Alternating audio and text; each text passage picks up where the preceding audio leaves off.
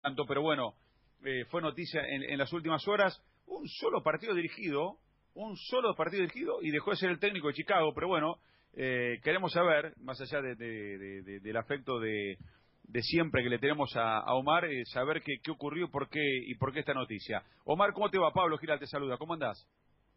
Hola Pablo, buen día, ¿cómo estás? Muy bien, ¿vos? Gracias por atendernos, ¿eh? No, al contrario. No, yo la verdad, eh, mal, apenado, porque la verdad, como voy a decir, me tocó dirigir un partido. Eh, me vinieron a buscar por los 10 partidos que quedaban. Bueno, con el tema de la pandemia ya sabemos todo lo que ocurrió.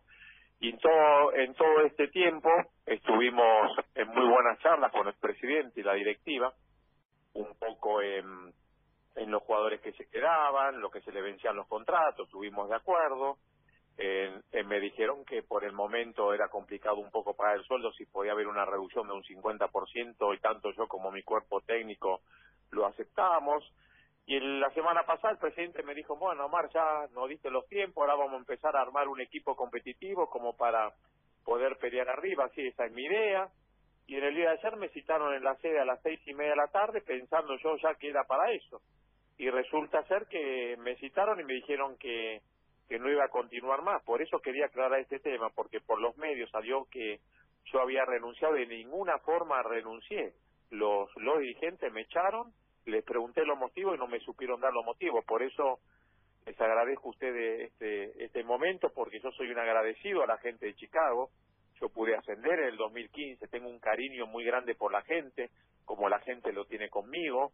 Eh, y por eso acepté ese desafío cuando el equipo estaba último, con 10 partidos, con, con una gran posibilidad de descenso, que, que bueno, lo, lo acepté porque era Chicago en ese aspecto, pero lo más doloroso de todo esto que nunca me manifestaron nada y al contrario, siempre estuvimos avanzando en todos los temas y esto me dicen que es un tema político porque hay elecciones, o sea, eso fue la, la única eh, digamos, excusa que me dijeron, porque considero que es una excusa que no me supieron decir cuál es el motivo y creo que merecía saber el motivo. Ah, es insólito, insólito un desenlace de esta manera, sobre todo por las charlas preliminares que venís contando vos y demás, el vínculo y la historia que tenés con, el club, es insólito, la verdad, insólito. Eh, eh, ¿vos, ¿Vos cuál es el argumento crees que es real? Porque detrás, a vos te pueden decir, mira, pasa tal, tal cosa, pero ¿qué suponés que puede haber pasado acá detrás, detrás de todo esto? No, yo no supongo nada porque estaba todo por los carriles normales, hablando por Zoom con el presidente, un poco diciendo de que los, incorporaciones que debíamos tener, de ver algunos chicos, lo que hablamos todos y sabiendo de la situación, porque si me hubieran dicho ayer, mira Omar, hasta diciembre no te podemos pagar más o o no queremos esto, no queremos lo otro. Bueno, después mí aceptarlo o no aceptarlo, pero no me dieron ninguna situación. Entonces, más hablando en estos tres meses, el presidente el día jueves me llama y me dice que va a armar un buen equipo, hasta me dijo, Mar, te paso el nombre de un intermediario para que hable con él porque no va a ayudar en la en el armado del equipo con jugadores que él tiene o lo que vos te pueden interesar. Digo, yo no tengo ningún problema, hablé con el empresario porque el presidente me lo pidió, entonces no iban a tirar nombres para ver si estaban dentro de mi gusto, porque eso sí, los jugadores los elijo yo. Eh, así que iba todo por carriles. Yo la verdad que ayer fui pensando en hablar de otros temas y me terminan diciendo así en seco que no que no íbamos a continuar, que lo disculpe, que, que bueno, el presidente no estaba, estaban los dos vicepresidentes, el secretario del club y un vocal, eran las cuatro personas que estaban, el presidente no estuvo, sí después eh, hablé a la noche con él y me dijo que es un tema político. ¿Y yo qué tengo que ver en lo político? Si hay una persona querida acá en Chicago, es Omar Labruna.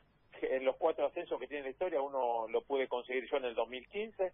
Por eso también aprovecho este momento para mandarle un abrazo muy grande y que sepa la gente que yo le puse siempre el pecho a la institución y que de ninguna forma renuncié. Esto es una decisión de, de la directiva del club.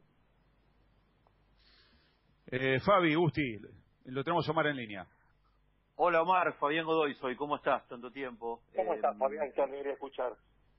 igualmente. Eh, lamento que sea por este tema, pero está bueno que lo podamos visibilizar, porque en definitiva lo que le pasa a Chicago, más allá de su historia interna, porque en definitiva también es un club muy politizado, vos lo conocés mejor que yo, aunque pateamos las, las canchas del ascenso, sabemos que Chicago es un club especial en todos los aspectos, Pero esta es una situación que también está, está muy complicada. Yo quería preguntarte cómo, cómo la venía llevando a partir de un proyecto trunco, porque la realidad que en cinco meses dirigir un partido es un proyecto trunco que no pudiste desarrollar, pero cómo la estaba llevando como para poder planificar algo que, bueno, en definitiva se termina abortando por esta descripción que has dado.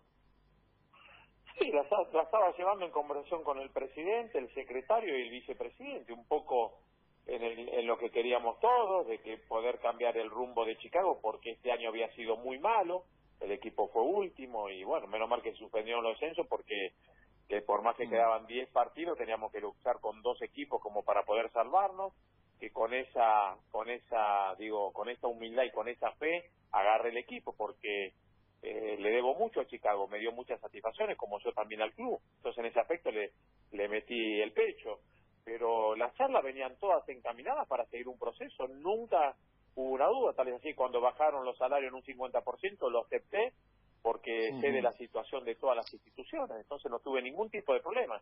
Hubiera preferido que ayer me digan, mira Omar, no no estamos de acuerdo en esto, no estamos de acuerdo en lo otro, listo, porque a veces ellos están para tomar decisiones y uno, yo no las puedo compartir, pero a, veces las tenés que aceptar, pero no me dieron ni, ningún motivo, nada más que quieren otra otra imagen, otra imagen, yo no, no entiendo aquí es otra imagen con lo que me vinieron a buscar hace cuatro meses y con lo que me quiere la gente de Chicago. No lo pude entender, la verdad, un argumento muy básico.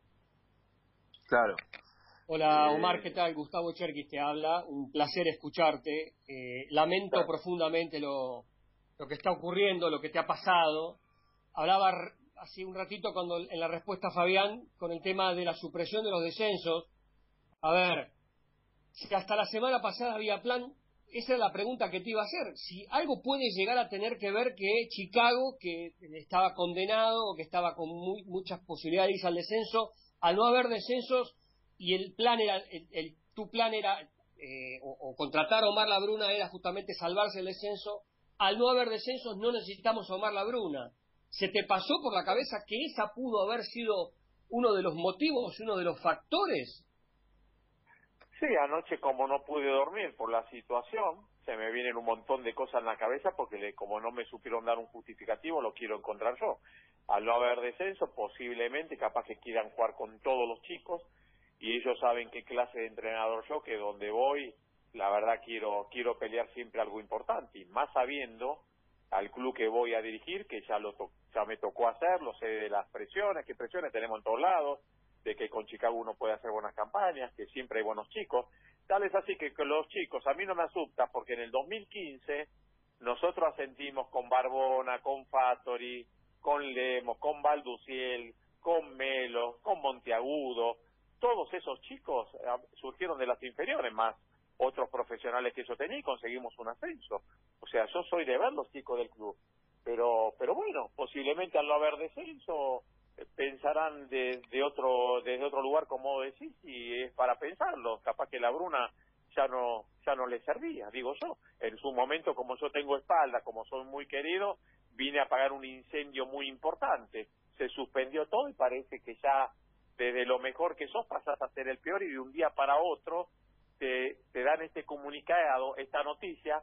Pero lo peor de todo esto es que estos tres meses estuvimos trabajando con todo el plantel el profesor todos los días, con los videitos, con la rutina de trabajo, con las cargas de trabajo, haciendo Zoom, con psicólogos, con nutricionistas. Nosotros seguimos trabajando como todos los cuerpos técnicos. Por eso esto es muy raro, porque nosotros a veces los entrenadores vemos venir un final, si uno no viene ganando el equipo, tuviste alguna discusión, alguna diferencia, sí, uno ve el final, pero acá no lo vi de ninguna forma, totalmente dolido y sorprendido.